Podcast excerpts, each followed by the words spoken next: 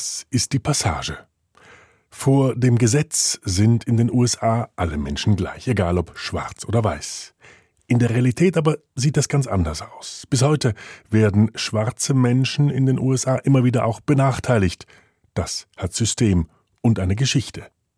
In Montgomery, der Hauptstadt von Alabama im Süden der USA, steht seit fünf Jahren das Mahnmal für Frieden und Gerechtigkeit. Es ist die erste nationale Gedenkstätte für schwarze Opfer weißen Terrors. Es konfrontiert die Besuchenden mit einem bislang weitgehend verdrängten Kapitel amerikanischer Geschichte, dem jahrzehntelangen Lynchmord an Tausenden von Schwarzen. Initiiert hat diese Erinnerungsstätte der Afroamerikaner Brian Stevenson, einer der bedeutendsten Anwälte für soziale Gerechtigkeit der Vereinigten Staaten. Wand der Tränen. Hören Sie das Feature von Rita Schwarzer. Please. Please, Please, man. Please, Ich kann nicht atmen. George Floyds letzte Worte bevor er unter dem erbarmungslosen Kniedruck eines weißen Polizisten nach 8 Minuten und 46 Sekunden stirbt. Die kaltblütige Ermordung des unbewaffneten und wehrlosen Afroamerikaners, dokumentiert im Amateurvideo einer 17-jährigen Zeugin, versetzt im Mai 2020 nicht nur die schwarze Bevölkerung der USA in Aufruhr. In allen US-Bundesstaaten und rund um den Erdball strömen Menschen jeder Hautfarbe, Herkunft und Religion auf die Straßen, um gegen Rassismus und Polizeigewalt zu demonstrieren. Trotz oder vielleicht gerade wegen der Covid-Pandemie hat Floyds Martyrium weite Teile der Bevölkerung aus ihrer Lethargie gerissen. Ich kann nicht atmen wird zum Protestruf einer ganzen Bewegung, der wohl größten in der bisherigen Geschichte der USA.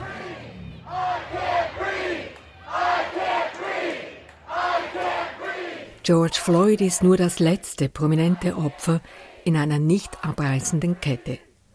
Nachforschungen der Washington Post belegen, bis zu dessen Tod haben amerikanische Polizisten innerhalb von fünf Jahren rund 1300 Schwarze getötet, meist per Schusswaffe.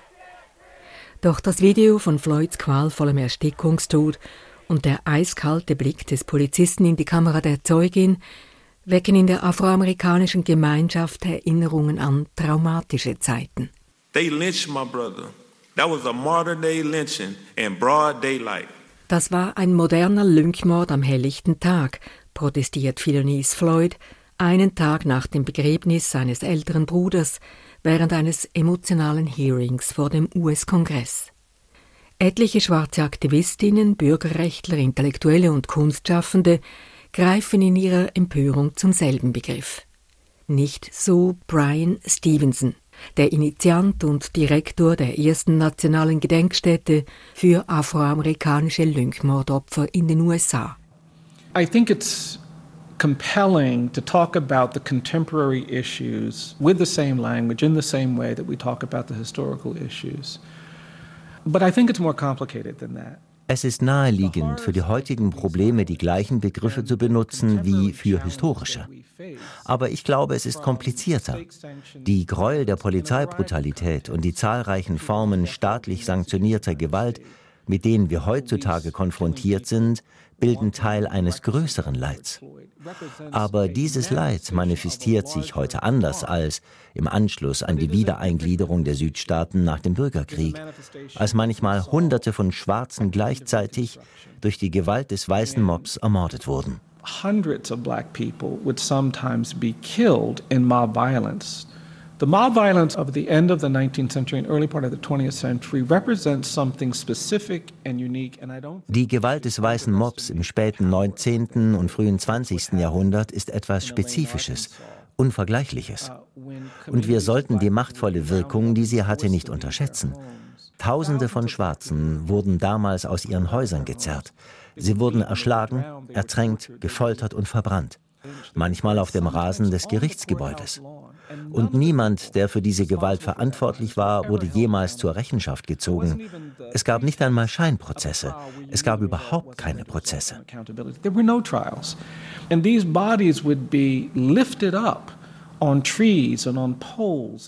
Die Leichen der Opfer wurden an Bäumen und Pfählen aufgehängt. Und oftmals hatten die Familien tagelang keinen Zugang zu ihren ermordeten Angehörigen, weil ein Sheriff oder etwas in der Art dies verbot. Ich glaube nicht, dass wir dieses Grauen von damals mit dem vergleichen können, was wir heute erleben. Nicht, weil das heute Erlebte weniger schlimm wäre, es ist einfach anders. Was in jenen Jahrzehnten geschah, war nicht nur der Mord an Einzelnen, nicht nur das Lynchen von Tausenden, es war Terror, gerichtet gegen Millionen von Menschen.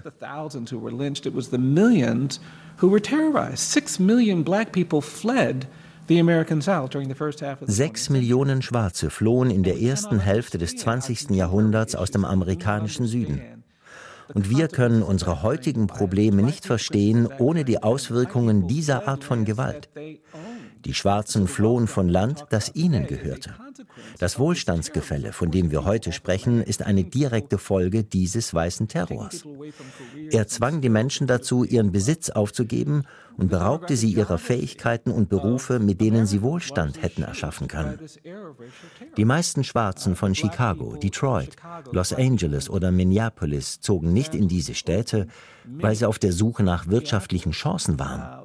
Sie zogen als Flüchtlinge dorthin, als Exilanten rassistischen Terrors.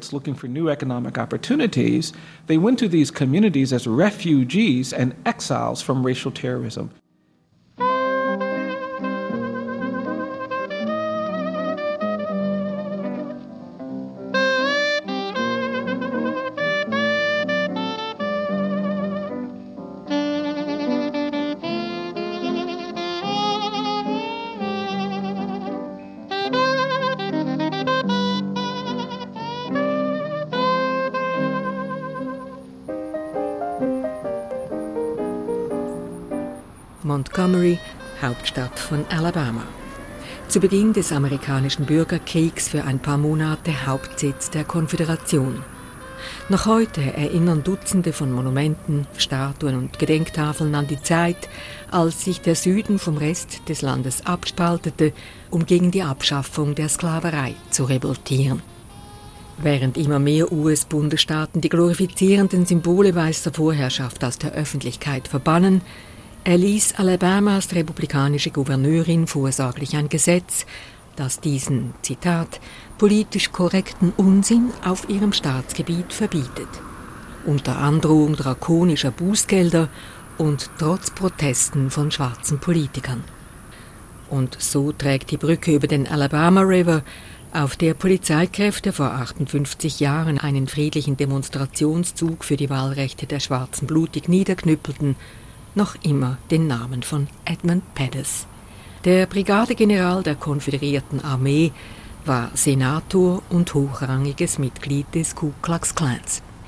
Das sogenannte erste Weiße Haus der Konföderation, in dem Jefferson Davis als erster und letzter Präsident zu Beginn seiner Amtszeit residierte, präsentiert sich noch heute so, als hätten es der Hausherr und seine junge Familie nur für einen kurzen Moment verlassen. Ein Reliquienschrein für die Nostalgiker der guten alten Zeit.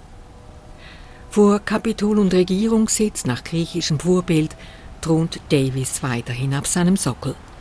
Ein paar Meter von ihm entfernt die Statue von Dr. Marion Sims. Der Chirurg gilt in der Medizingeschichte als Vater der Gynäkologie. Im 19. Jahrhundert missbrauchte der Arzt versklavte Frauen, angekettet und ohne Anästhesie für gynäkologische Experimente. Und dennoch hat sich Montgomery, eine Stadt mit rund 200.000 Einwohnenden, in den letzten Jahren enorm verändert, erzählt Mark Potok. Der renommierte Rechtsextremismusexperte zog vor 25 Jahren hierhin. Bis vor kurzem war der gefragte Analyst einer der Top-Leute beim Southern Poverty Law Center, einer ortsansässigen Bürgerrechtsorganisation. Heute arbeitet Potok von Montgomery aus für ein Forschungszentrum in London. Well, I mean, Montgomery has changed absolutely dramatically in the 25 years that I've lived here. Als meine Frau und ich hier ankamen, war die Stadt wie ausgestorben. Es gab kein Leben im Zentrum. Man konnte nirgendwo zu Mittag essen, geschweige denn zu Abend. Touristen gab es nicht. Das hat sich im Laufe der Jahre wirklich markant geändert. Inzwischen hat die Stadt ihren Platz in der Geschichte akzeptiert, vor allem ihre Rolle während der Bürgerrechtsbewegung. Früher feierte man während vieler, vieler Jahre nur die Konföderation. Heute ist das anders. That has really changed. I don't want to uh, too ich will nichts beschönigen. In Montgomery und in ganz Alabama gibt es noch jede Menge Rassismus, wie im gesamten Süden des Landes. Und dennoch ist es heute anders als früher. Die Stadt wird nicht mehr von weißen Rassisten regiert. Seit fünf Jahren haben wir sogar erstmals in der Geschichte Montgomerys einen schwarzen Bürgermeister. Er macht seine Arbeit ausgezeichnet und ist bei den meisten Menschen hier, egal welcher Hautfarbe, sehr beliebt. And now we have a black mayor who's a really excellent mayor, very much admired by most people here, white and black and otherwise. So I just feel like it's a different place. Als Zeichen der Zeitenwende änderte der Stadtrat die frühere Jefferson Davis Avenue unlängst auf den Namen eines in Montgomery geborenen bedeutenden Bürgerrechtsanwalts. Das dafür vom Bundesstaat Alabama kassierte Strafgeld von 25.000 Dollar beglich eine anonyme Privatperson. Unweit von Dr. Sims früherer Praxis erinnert jetzt die Skulptur einer afroamerikanischen Künstlerin, genannt Mütter der Gynäkologie, an dessen qualvolle Experimente. Und auch die Bürgerrechtspionierin Rosa Parks hat im Zentrum der Stadt eine neue Statue erhalten. Montgomery am stärksten verändert aber hat, so Potok, die Eröffnung der Gedenkstätte für schwarze Lynchmordopfer vor fünf Jahren. Especially since the 2018 opening of the lynching memorial. That really dramatically changed the city. Das Mahnmal und das dazugehörende Museum katapultierten die Stadt bereits vor Eröffnung in den Fokus medialer Aufmerksamkeit. Hunderte von amerikanischen, aber auch europäischen Medienhäusern schickten Leute vor Ort, um darüber zu berichten denn bis dahin waren die barbarischen Lynchmorde von Weißen an Schwarzen im öffentlichen Bewusstsein kein Thema. Sie waren schlicht und einfach vergessen und verdrängt. Montgomerys Tourismus begann zu boomen. Neue Hotels und Restaurants entstanden, hippe Cafés und Bars und Gedenkstätte und Museum. Sie wurden vom ersten Tag an förmlich überrannt, erinnert sich Terry Duvernay, die Vizedirektorin der beiden Einrichtungen.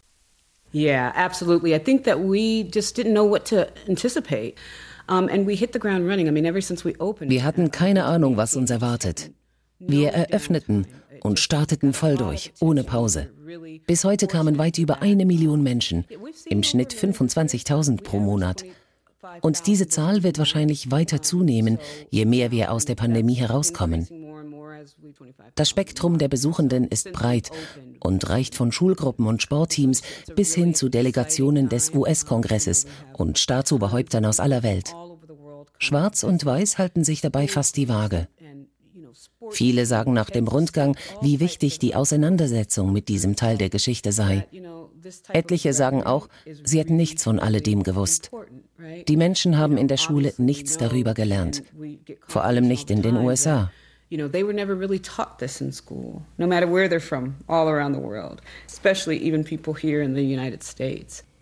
Mahnmal und Museum sind Brian Stevensons jüngster und bislang eindringlichster Versuch, die amerikanische Gesellschaft mit den tieferen Ursachen der noch heute grassierenden Ungleichheit und Ungerechtigkeit zwischen Schwarz und Weiß zu konfrontieren.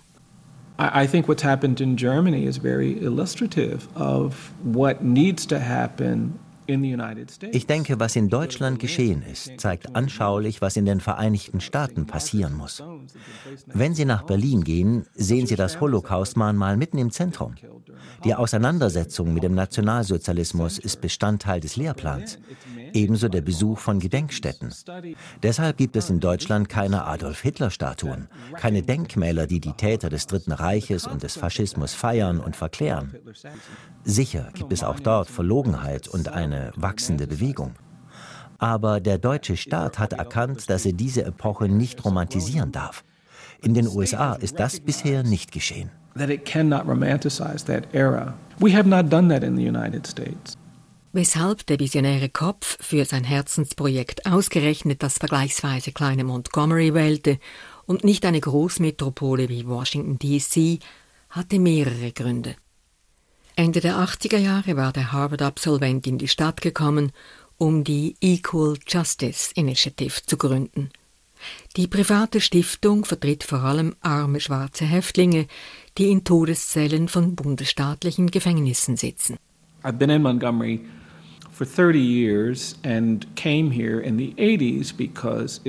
Montgomery war damals Brennpunkt zahlreicher Probleme im Bereich von Masseninhaftierung und unangemessen hoher Strafen. Alabama hatte landesweit einer der höchsten Hinrichtungsraten.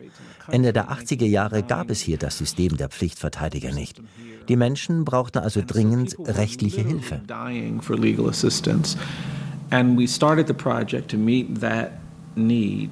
Als die Zahl der Inhaftierten zu explodieren begann, beschloss Stevenson, seinen Kampf gegen den Rassismus über den Gerichtssaal hinaus auszudehnen.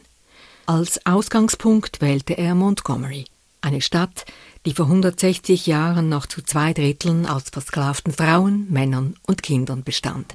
When I moved here in the 80s, you could not find the word slave or enslavement anywhere in the city.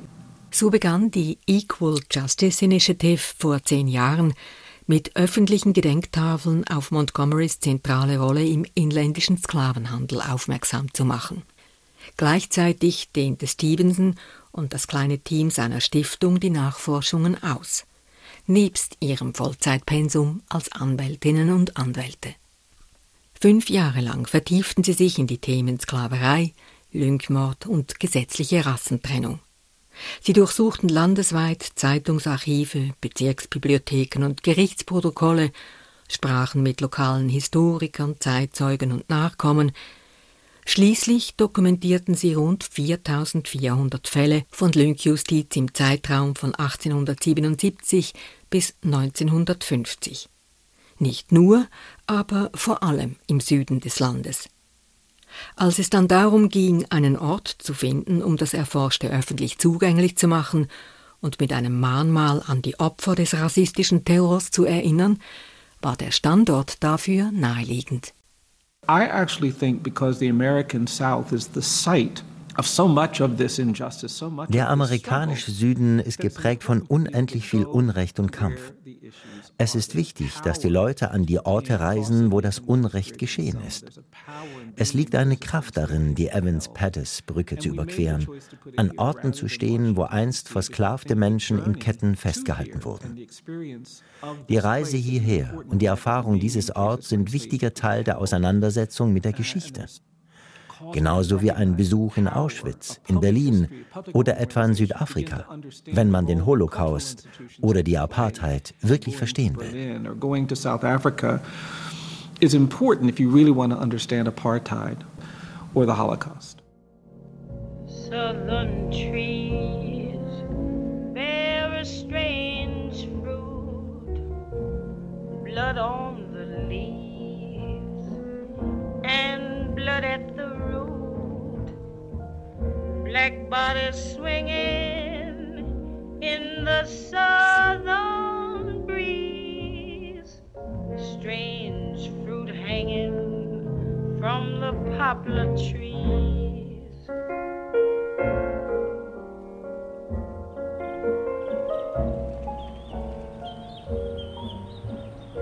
Die zweieinhalb Hektaren große Gedenkstätte für Frieden und Gerechtigkeit liegt auf einer sanften grünen Anhöhe mit Blick über das Zentrum von Montgomery. Ein Ort der Stille und der Besinnung, schlicht und voller Symbolik. Eine Gruppe von Skulpturen ist den Opfern des transatlantischen Sklavenhandels gewidmet, eine andere verkörpert den friedlichen Widerstand. Da und dort ein Gedicht oder ein Zitat, zum Beispiel von Toni Morrison oder Martin Luther King, und etwas versteckt ein kleiner Gedenkhain für die Bürgerrechtlerin und Investigativjournalistin Ida B. Wells, die berühmteste afroamerikanische Frau ihrer Zeit. Niemand in diesem Teil des Landes glaubt an die fadenscheinige alte Lüge, dass schwarze Männer weiße Frauen vergewaltigen, schrieb die unerschrockene Kämpferin gegen die abscheulichen Hassverbrechen in ihrer Zeitung. Diese viel zitierte Mär diene einzig dazu, um Schwarze zu verteufeln und zu tyrannisieren. Daraufhin setzte ein weißer Mob ihre Redaktion in Memphis in Brand. Ida B. Wells verließ den Süden Richtung Chicago und kehrte nie mehr zurück. Kernstück des Mahnmals bildet jedoch ein Weg, den die New York Times treffend als düsteren Kreuzgang mit 800 verwitterten mannshohen Stahlpfeilern beschrieben hat. Zu Beginn des Rundgangs stehen die an der Decke befestigten Pfeiler am Boden. Im Laufe des Weges heben sie sich immer weiter ab und hängen schließlich hoch über den Köpfen der Besuchenden, wie einst die geschundenen Körper von gelüngten Opfern über dem weißen Mob. Jeder dieser 800 Pfeiler steht für einen Landkreis, in dem Gräueltaten stattfanden. Jeder trägt nebst dem Namen des Bezirks die Namen und den Todestag der Opfer. Manchmal sind es fünf oder sechs, andere Male dreißig oder mehr. Im dritten Viertel des Weges sind die Seitenwände zusätzlich mit 70 grauen Tafeln gesäumt. Auf jeder Tafel lediglich ein Satz. Zum Beispiel Pastor Arthur St. Clair wurde 1877 in Hernando County, Florida, gelyncht, weil er einen schwarzen Mann und eine weiße Frau getraut hatte. Dutzende von schwarzen Zuckerrohrarbeitern wurden 1887 in Thibodaux, Louisiana, gelyncht, weil sie gegen die tiefen Löhne protestiert hatten. Mary Turner wurde 1918 an der Folsom Line Brücke an der Grenze des Brooks Lowndes Countys in Georgia mitsamt ihrem ungeborenen Kind gelyncht, weil sie sich darüber beklagt hatte, dass ihr Ehemann Hayes Turner gelyncht worden war. Hunderte von schwarzen Frauen, Männern und Kindern wurden 1919 im Elaine-Massaker in Phillips County, Arkansas, gelyncht. Elizabeth Lawrence wurde 1933 in Birmingham, Alabama, gelyncht, weil sie weiße Kinder rügte, die Steine nach ihr geworfen hatten. Ernest Green und Charlie Lang wurden 1942 in Shubuta, Mississippi, gelyncht, nachdem ein weißes Mädchen gesagt hatte, sie sähen bedrohlich aus. Robert Mallet, ein wohlhabender Farmer, wurde 1948 in der Nähe von Lyons, Georgia, gelyncht, weil er sich an den Wahlen beteiligt hatte. Am Ende des Rundgangs öffnet sich der Blick auf eine fast 50 Meter lange Betonwand, über deren ganze Fläche Wasser fließt. Tausende von Afroamerikanern sind unbekannte Opfer rassistischen Terrors, deren Tod nicht dokumentiert, deren Namen nicht bekannt sind. Sie alle werden hier geehrt. Steht in weißer Schrift auf grauem Grund. Ich weiß nicht, ob diese Wand einen Namen hat, schrieb die afroamerikanische Kinderbuchautorin Donetta Booker nach ihrem Besuch auf Facebook. Aber ich nenne sie die Wand der Tränen.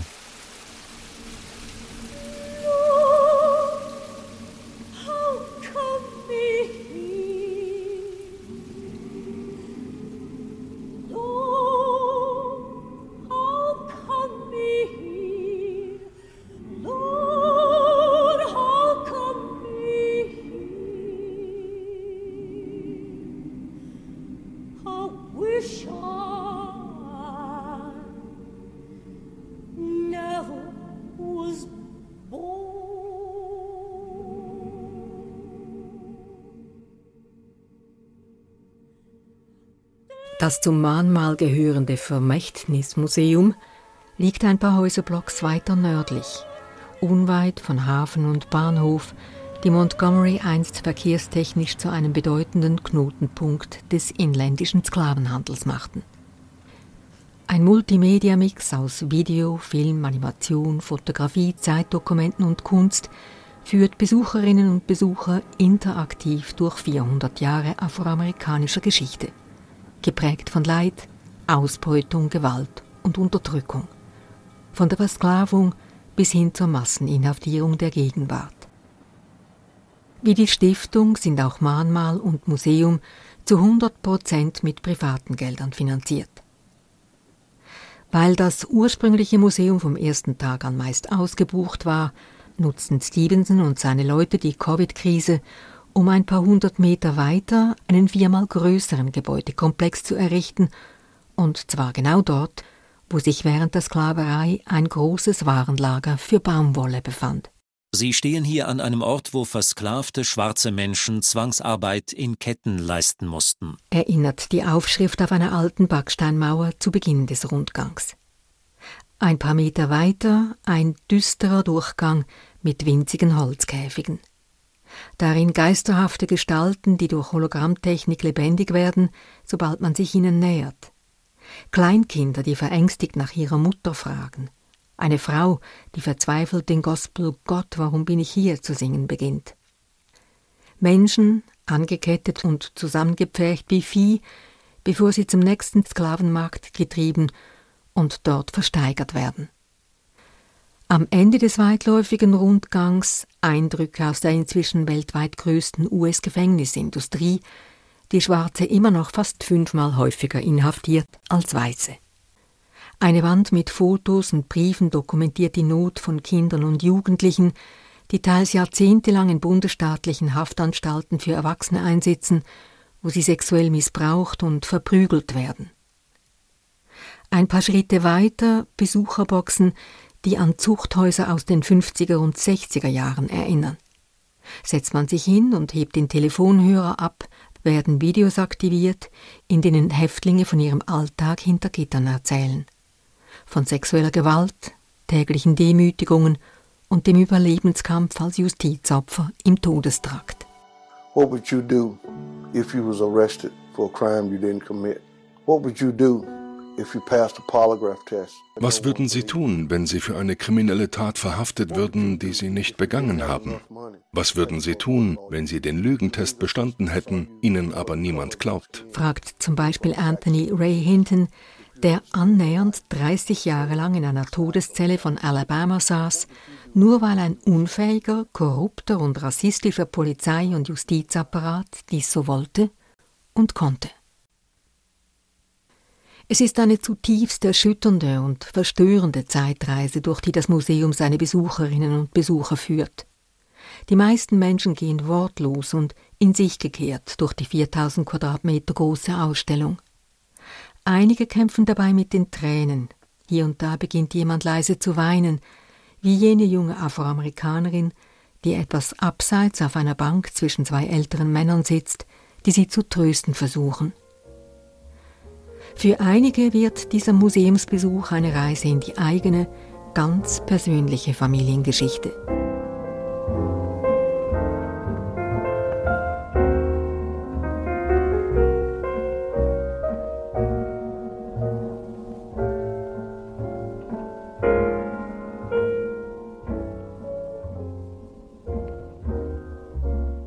Nur gerade zwölf Jahre von 1865 bis 1877 währte die Hoffnung auf Freiheit und Entwicklung nach Ende des blutigen Bürgerkriegs und dem formellen Ende der Sklaverei im Süden des Landes.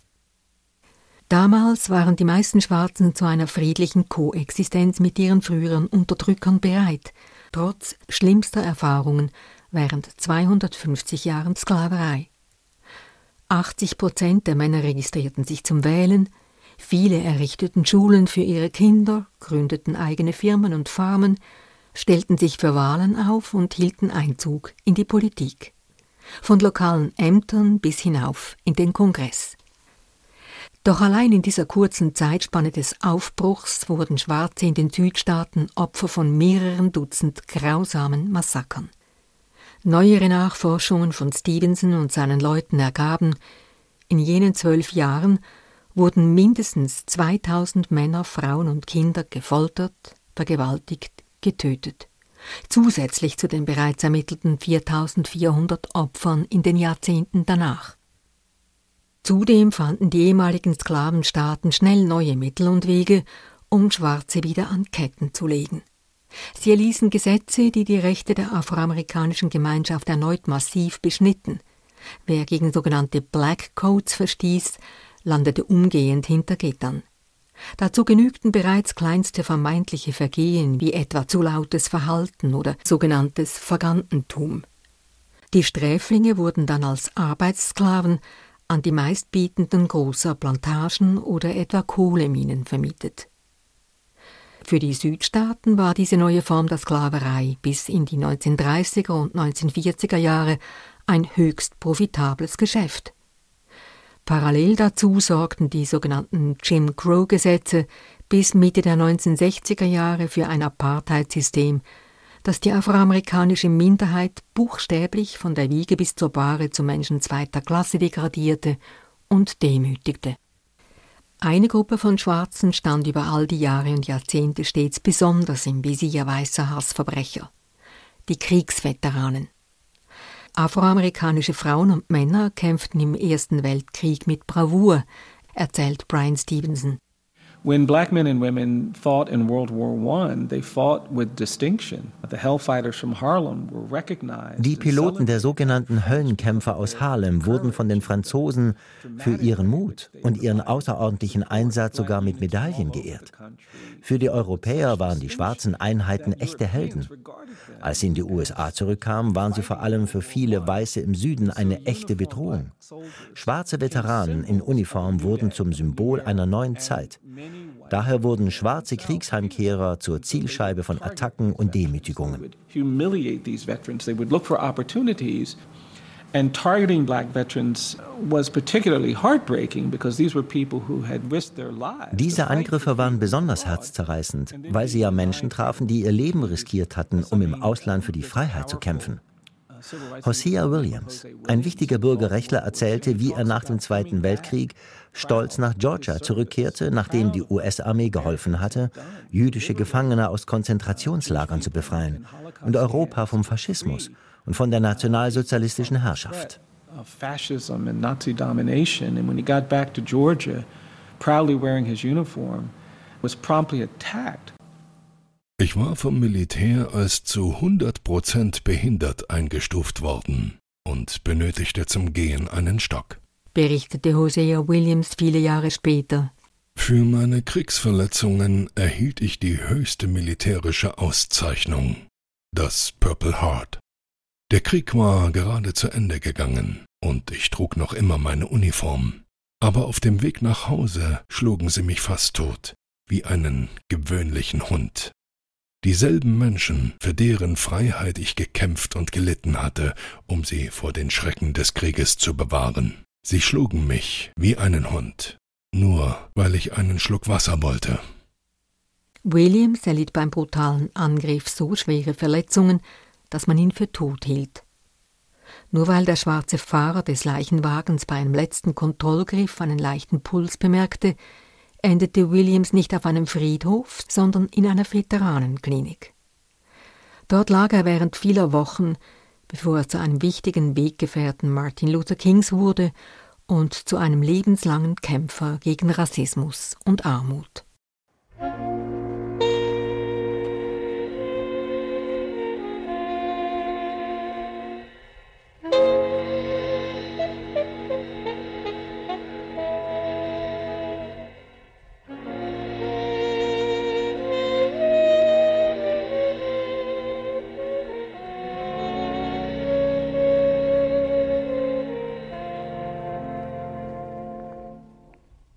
Ein Flügel des Museums ist ganz dem Thema Lynchmord gewidmet. Blickfang schon von weitem eine große mit warmem Licht beleuchtete Regalwand, auf der beidseitig 800 Gläser stehen. Sie erinnern an Urnen und sind mit Erde gefüllt von Stellen, an denen ein Mensch gelüngt worden war. Wie im Mahnmal trägt auch hier jedes Gefäß den Namen und den Todestag des Opfers sowie den Namen des Bezirks, in dem das Hassverbrechen stattfand. Nachkommen der Ermordeten und Freiwillige aus den jeweiligen Landkreisen haben die Erde gesammelt und nach Montgomery gebracht. Vieles, was Stevenson und sein Team in jahrelanger Kleinarbeit entdeckt und zusammengetragen haben, ist hier ausgestellt. Zum Beispiel das Foto einer Gruppe von weißen Männern, die wie Jäger hinter ihrer verängstigten Trophäe posieren, bevor sie es zur Strecke bringen. Oder Aufnahmen von sogenannten Lynchmordspektakeln, an denen sich Hunderte und Tausende von weißen Schaulustigen ergötzen. Männer, Frauen und Kinder, herausgeputzt wie zum sonntäglichen Gottesdienst und oft so vergnügt, als seien sie auf dem Jahrmarkt. Andere Dokumente belegen, wie weiße Zeitungen auf derlei öffentliche Gemetzel aufmerksam machten und damit die Gewalt noch befeuerten. John Hartfield wird heute Nachmittag um 5 Uhr vom Mob aus Ellisville gelyncht. vermeldete etwa die Daily News von Jackson, Mississippi am 26. Januar 1919. Gouverneur Bilbo sagt, er könne die Tat nicht verhindern. Tausende von Leuten strömen nach Ellisville, um bei dem Anlass dabei zu sein. Sheriff und Stadtbehörde können nichts dagegen tun. Eine Auswahl mit der Überschrift Letzte Worte zeigt, wie weiße Journalisten über das Lynchen berichteten und sich damit zu Komplizen der Mörder machten.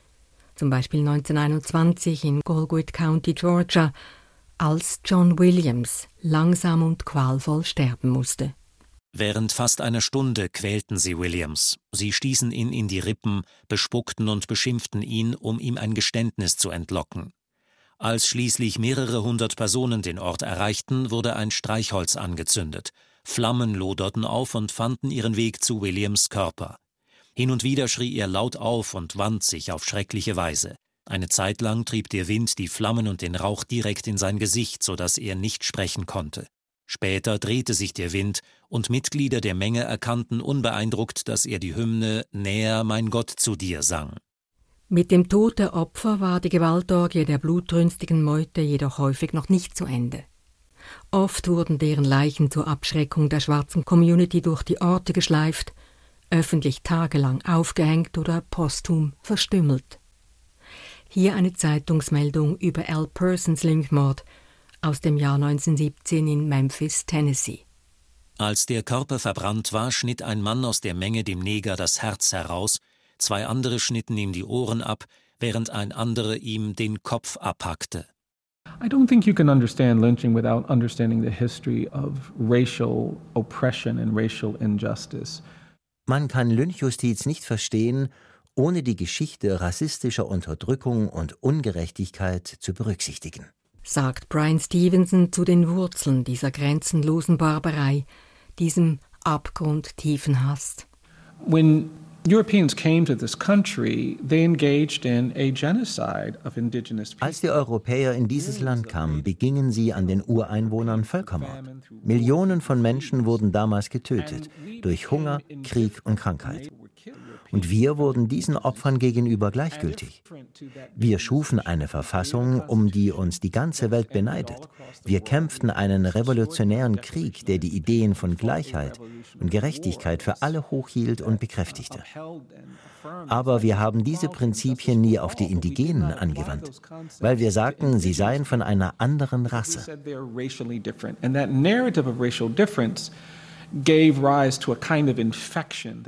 Dieses Narrativ führte zu einer Art ansteckender Krankheit, die ganz Amerika erfasste. Denn die gleiche Erzählung wurde später benutzt, um zweieinhalb Jahrhunderte Sklaverei zu rechtfertigen. Damit sich weiße Sklavenhalter nicht unmoralisch, ungerecht oder unchristlich fühlten, erfanden sie den Mythos, wonach Schwarze weniger fähig, weniger würdig, weniger verdienstvoll, weniger menschlich, weniger weit entwickelt seien. And that narrative of white supremacy, of racial hierarchy, dieses Narrativ der weißen Vorherrschaft, diese rassistische Hierarchie, dieses Übel blieb auch nach dem Bürgerkrieg bestehen. Der Norden hatte zwar den Bürgerkrieg gewonnen, aber der Süden den narrativen Krieg.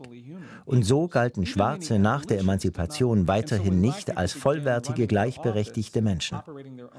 Als Schwarze damals für öffentliche Ämter kandidierten und eigene Unternehmen führten, stellte dies eine Bedrohung der hierarchischen Ordnung dar und schürte bei den Weißen tiefe Ressentiments, die in rassistischem Hass gipfelte. And that resentment kind of intensified into a kind of racial hatred. Lynchen ist nicht zu verstehen, ohne den Hass zu begreifen, die Wut und die Angst, die diese Weißen angesichts des Fortschritts, des Wohlstands und des Wahlrechts der Schwarzen erfasste. Und weil wir diese Krankheit nie behandelt haben, leben wir noch heute in einem Land, in dem schwarze und braune Menschen von vornherein als gefährlich und schuldig verdächtigt werden. Noch immer spielt die Hautfarbe bei der Bewertung eines Menschen eine Rolle. Deshalb all die Ungleichheit in unserem Strafjustizsystem. Deshalb die Polizeigewalt mit Opfern wie George Floyd, Breonna Taylor und vielen, vielen anderen. Taylor and so many others.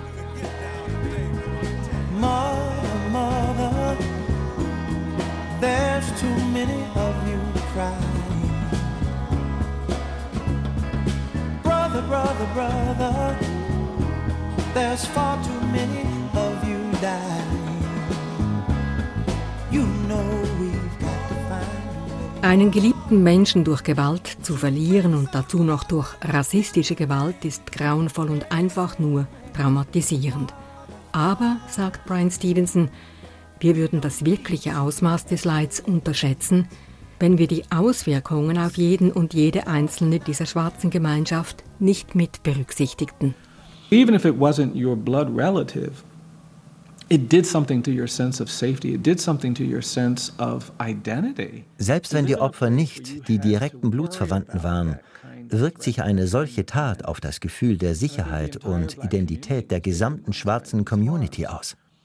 Das ist nicht zu vergleichen mit der Kriminalität im heutigen Amerika oder Europa. Die damalige Gewalt wurde von den Regierenden toleriert. Und es war Absicht, die gesamte schwarze Gemeinschaft damit einzuschüchtern. So gesehen ist der Schaden unermesslich. Wir haben uns bislang nie zu diesem Kapitel der Geschichte bekannt. Die meisten Leute haben von dieser Ära der Geschichte keine Ahnung. Wenn Sie Amerikaner fragen, die Mehrheit wird Ihnen kein einziges schwarzes Lynchmordopfer zwischen 1877 und 1950 nennen können. Dabei gibt es Tausende. Und diese Ignoranz und dieses Schweigen über diesen Terror, diese Gewalt macht das Ganze nur noch traumatischer. Which is the compounding of this terror and violence with the silence, with the ignorance, which makes it even more traumatizing. Im Museum erfahren Besucherinnen und Besucher daher in Kurzfilmen auch von Zeitzeugen und Nachkommen von Lynchmordopfern direkt. Von solchen, deren Familien über Generationen hinweg darüber schwiegen und anderen, die an jährlichen Familientreffen mit einem gewissen Stolz an einen Vorfahren zurückdenken, der auf sein Recht bestand. Bis zum Tod. Eine davon ist die Ururenkelin von Anthony Crawford, der 1916 zu Tode gelüngt wurde. As a child, when we were told the story of Grandpa Crawford, we were told that he was born enslaved mein Ur-Urgroßvater war versklavt geboren worden und arbeitete sich als erfolgreicher Farmer zu Besitz und Wohlstand. Er gründete eine Schule für schwarze Kinder in Abbeville, South Carolina und besaß zum Zeitpunkt seines Todes umgerechnet rund 173 Hektar allerbesten Boden für den Baumwollanbau. An einem Samstagmorgen im Jahr 1916 ging Grandpa Crawford in die Stadt, um Baumwollsamen zu verkaufen. Man bot ihm 85 Cent pro Einheit. Aber die Ware war mehr wert. Opa Crawford antwortete, Gib mir meine verdammten Baumwollsamen zurück. Daraufhin verhaftete man ihn mit der Begründung, er habe einen weißen Mann beschimpft. Der Vorfall sprach sich in der Stadt rasch herum und bald versammelten sich 400 Leute, die Grandpa aus dem Gefängnis holten. Sie stachen ihn nieder, schlugen ihn, banden ihn hinten auf einen Wagen und fuhren mit ihm durch die Stadt bis zur Festwiese des Bezirks. Dort hängten sie ihn auf und durchlöcherten seinen Körper mit 200 Kugeln.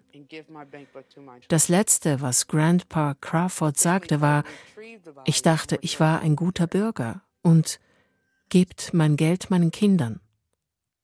Die Familie versuchte, seine Leiche nach Hause zu holen, aber man befahl ihr, sie hängen zu lassen. Dann erschien in der Zeitung eine Anzeige von weißen Einwohnern. Sie verlangten, die gesamte Familie Crawford müsse South Carolina verlassen, sonst sei das Leben aller in Gefahr. Grandpas ältester Sohn schrieb dem Gouverneur und bat ihn um Schutz. Der schrieb zurück, er bedauere den Lynchmord an seinem Vater, könne aber nichts für unsere Sicherheit tun. Meine Familie verließ den Süden nicht freiwillig. Sie wurde aus dem Süden verjagt. Wir zogen nach Evanston, Illinois. Und nicht nur die Crawfords zogen weg. Die Hälfte der schwarzen Bevölkerung von Abbeville war innerhalb der nächsten zehn Jahre verschwunden. Das erste Mal fuhr ich nach Abbeville, um herauszufinden, wie 173 Hektar Land aussehen. Dieser Anblick hat mich tief verletzt und gekränkt. Das war der Tag, an dem ich zur Aktivistin wurde. Ich kehrte nach Hause zurück und begann Briefe an Kongressabgeordnete zu schreiben. Das sind ungelöste Morde. Und die Leute, die von diesen Lynchmorden profitierten, deren Nachkommen profitieren weiterhin finanziell von den Ländereien unserer Vorfahren. Einfach schändlich ist das. Their families are still alive and they're still benefiting financial rewards from the land of our ancestors. And that just seems a shame. All right. It's the law. Okay, yay. 29. März 2022. Im Rosengarten des Weißen Hauses unterzeichnet Präsident Biden ein Gesetz, das Lynken auf Bundesebene zum Hassverbrechen erklärt. 125 Jahre nachdem die Bürgerrechtlerin Ida B. Wells nach Washington gereist war, um den damals amtierenden US-Präsidenten zu einem solchen Dekret zu drängen. Seither gab es rund 200 erfolglose Versuche, ein solches Gesetz durch den Kongress zu bringen. Lynchjustiz war reiner Terror, um die Lügen zu verbreiten, nicht alle Menschen in Amerika seien gleich, erklärt Biden. Lynching was pure terror to enforce the lie that not everyone, not everyone belongs in America, not everyone is created equal. Für viele Fachleute hat dieses späte Gesetz vor allem symbolische Bedeutung. Doch für Brian Stevenson ist es weit mehr als das. We had a mob of people attack the Capitol on January 6 of 2021. Am 6. Januar 2021 griff ein gewalttätiger Mob das Kapitol in Washington, D.C. an.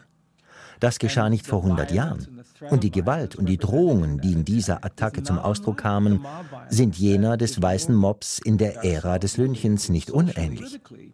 Wenn wir glauben, dass wir jetzt besser seien und keine Gesetze bräuchten, um benachteiligte Gruppen zu schützen, dann haben wir aus der Geschichte nichts gelernt.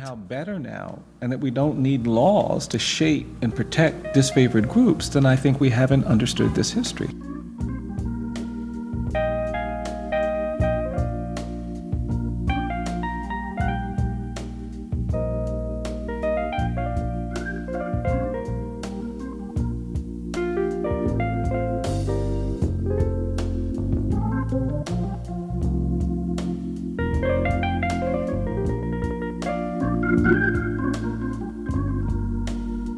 Den 1940er Jahren verlagerten sich die Lynchmorde zunehmend von den Außen in die Innenräume.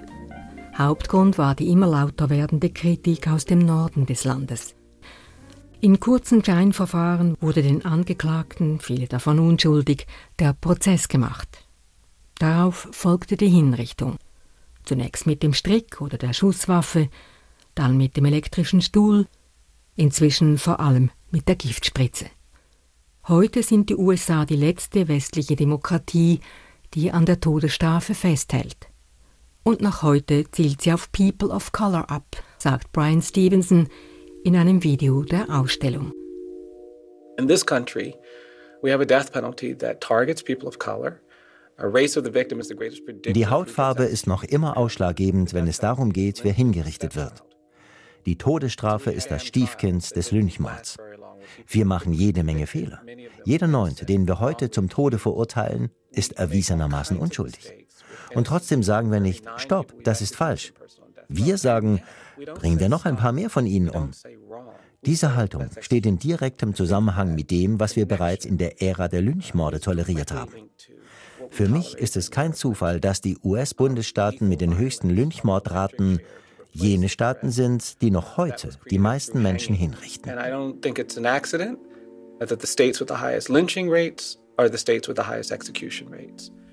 Exemplarisch dafür das Schicksal von Anthony Ray Hinton. Im Museum erzählt er in einem Video seine Geschichte, die auf den Sommer 1985 zurückgeht. I was cutting grass. I just happened to look up and there's two white gentlemen standing there and I ich war am Grasmähen, als ich zwei Herren auf mich zukommen sah. Ich fragte, kann ich Ihnen helfen? Und sie antworteten, wir suchen Anthony Hinton. Sie wiesen sich als Detektive aus und sagten, wir haben einen Haftbefehl für Sie. Ich fragte, wofür? Sie antworteten, Sie sind des zweifachen Mordes und der Entführung angeklagt. Ich erwiderte, Sie haben die falsche Person erwischt. Ich habe nichts dergleichen getan. Der eine schaute mich nur weiter an und sagte, mir ist egal, ob Sie es getan haben oder nicht. Ich werde dafür sorgen, dass Sie für schuldig erklärt werden. And there's five things that going to convict you. He said, number one, you're black. Number two, a white man is going to say you shot him. Whether you shot him or not, I don't care. Erstens sind sie schwarz. Zweitens wird ein weißer Mann aussagen, sie hätten auf ihn geschossen. Drittens haben wir einen weißen Staatsanwalt. Viertens ist der Richter weiß. Und fünftens sind die Geschworenen alle weiß. Er blickte mich weiter an und sagte, wissen Sie, was das bedeutet? Schuldig, schuldig, schuldig, schuldig, schuldig. And he said, you know what that spell? Conviction, conviction, conviction, conviction, conviction. Fast 30 Jahre lang saß Anthony Ray Hinton in einer winzigen Todeszelle im Holman State Prison von Alabama. 16 Jahre lang kämpfte Brian Stevenson bis hinauf zum obersten Gerichtshof für seine Freilassung.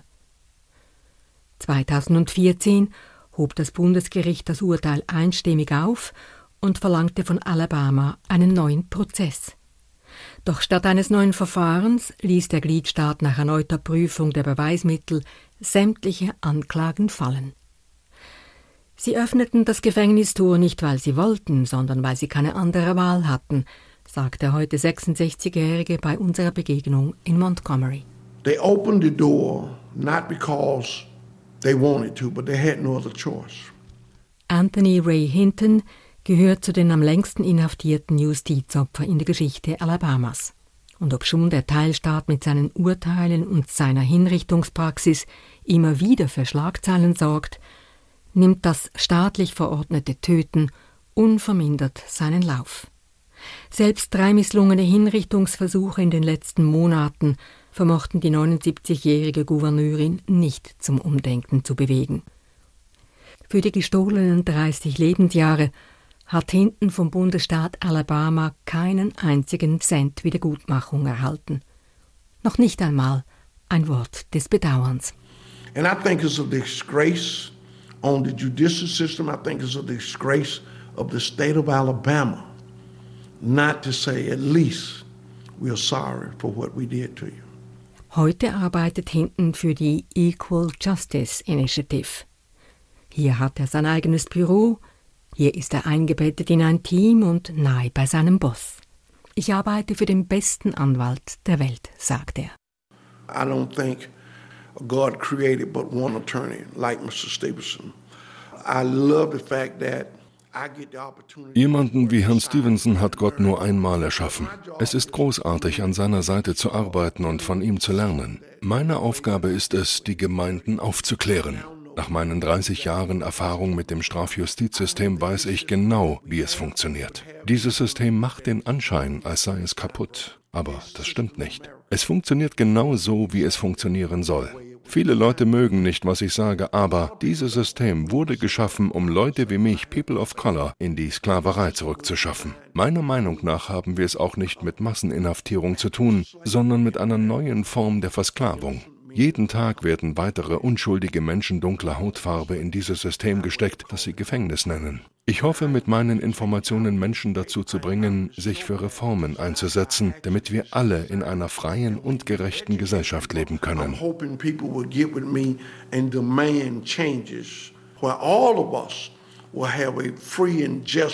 Society. Auch Brian Stevenson hofft, mit seiner Arbeit endlich den nötigen Bewusstseinswandel in Gang zu bringen, den er für die Zukunft seines Landes für unabdingbar hält. I genuinely believe there's something better waiting for us in America. I do. Something I think there's something that feels more like freedom, feels more like equality, feels more like Ich glaube wirklich, dass in Amerika etwas Besseres auf uns wartet. Etwas, das sich mehr nach Freiheit, nach Gleichheit und Gerechtigkeit anfühlt. Aber dorthin gelangen wir nur, wenn wir uns der 400-jährigen Geschichte rassistischer Ungerechtigkeit stellen, die uns noch heute verfolgt. Wahrheit, Schuldeingeständnis, Versöhnung, Wiedergutmachung. Dieser Prozess wird entscheidend sein, wenn sich unser Land von seiner Geschichte erholen und die Fortschritte machen soll, die es machen muss. If this country is to recover from and make the progress that it needs to make, that's going to be vital. Was aber tun mit all jenen Menschen, die die rassistische Vergangenheit noch immer leugnen oder romantisieren? Wie will Stevenson sie dazu bringen, nach Montgomery zu kommen und sich das Mahnmal für schwarze Lynchmordopfer und das Vermächtnismuseum anzusehen? Sie kämpfen einfach weiter, sagt er ohne zu zögern. Sie machen weiter Druck. You just continue to struggle. You continue to push. I mean, I came to the state of Alabama in the 1980s. We started representing people on death row. Everyone said, you'll never be able to help Als ich in den 80er Jahren nach Alabama kam, um zum Tod Verurteilte zu vertreten, sagten mir alle, hier wirst du keinem einzigen helfen können, nicht in einem Bundesstaat mit dieser Geschichte. Inzwischen haben wir 145 zum Tod oder unfair Verurteilten geholfen. Die Geschichte der Gerechtigkeit ist die Geschichte des Ringens, des Kampfes. Sie müssen derjenige sein, der nicht aufgibt, der weiter Druck macht. Ich kann einfach nicht akzeptieren, dass die Wahrheit nicht machtvoll genug ist, um letztendlich alle Menschen zu erreichen, dass Gerechtigkeit und Gleichheit nicht für alle wichtig genug ist und selbst jene beeinflusst, die nicht davon beeinflusst werden wollen. For me, hope is necessary. It is an orientation of the spirit. It is my superpower if I'm to have one. Für mich ist Hoffnung wichtig. Sie ist eine Geisteshaltung. Sie ist meine Superpower. Sie ermöglicht mir, an Dinge zu glauben, die ich noch nicht gesehen habe. Ich ging nach Harvard, um Rechtswissenschaften zu studieren, ohne zuvor einen Anwalt zu kennen. Wir schufen dieses Mahnmal und Museum, ohne vorher klare Leitlinien zu haben. Wenn ich daran denke, was diese Gesellschaft verändert hat, dann denke ich an Menschen, die voller Hoffnung waren. Rosa Parks, Dr. Martin Luther King, Joanne Robinson. Das waren Leute, die aufstanden, wenn andere sagten, setz dich hin, die das Wort ergriffen, wenn andere sagten, sei still. Man tut das, weil man von Hoffnung getrieben ist. My great grandfather was enslaved in Virginia and he learned to read while enslaved because he believed one day he would be free. Mein Urgroßvater wurde in Virginia versklavt geboren. Er lernte lesen, weil er fest daran glaubte, eines Tages frei zu sein. Dank dieser Hoffnung war er in der Lage, seiner Gemeinschaft jede Woche die Zeitung vorzulesen. Meine Großmutter arbeitete ihr Leben lang als Hauseingestellte. Sie hatte zehn Kinder. Aber sie bekam von ihrem Vater die Bedeutung des Lesens mit auf den Weg. Und diese Freude gab sie an alle ihre Kinder weiter. in a racially segregated community. Most of the adults did not go to high school, did not have high school degrees. You look outside of my door as a kid. Unsere Familie wuchs in Armut auf, in einer Gemeinde mit Rassentrennung. Die meisten Erwachsenen besuchten keine High School. Wenn man als Kind aus meiner Haustür blickte, sah man keine Chancen. Und ganz sicher keinen Weg, der eine Laufbahn als Anwalt aufzeigte. Aber meine Mutter verschuldete sich, um uns Kindern die Enzyklopädie Britannica zu kaufen, damit wir Bücher hatten, die uns ein umfassenderes Bild unserer Welt vermittelten. An diesem Vermächtnis möchte ich festhalten. Hoffnung ist essentiell, wenn wir mehr Gerechtigkeit, und Chancen für schwache und benachteiligte Menschen schaffen wollen.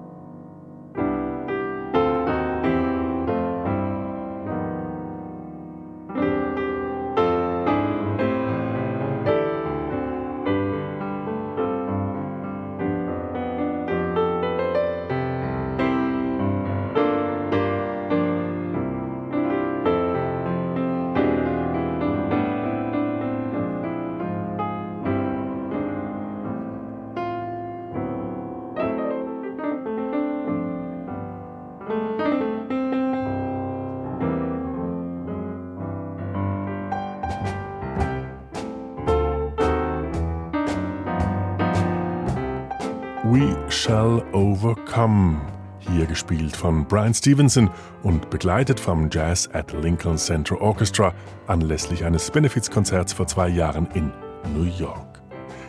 Sie hörten Wand der Tränen von Rita Schwarzer.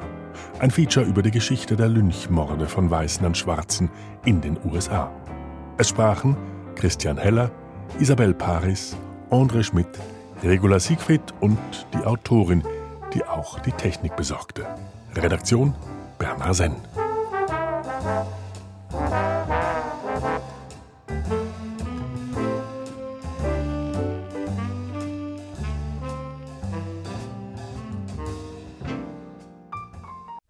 Erfahren Sie mehr über unsere Sendungen auf unserer Homepage srf.ch.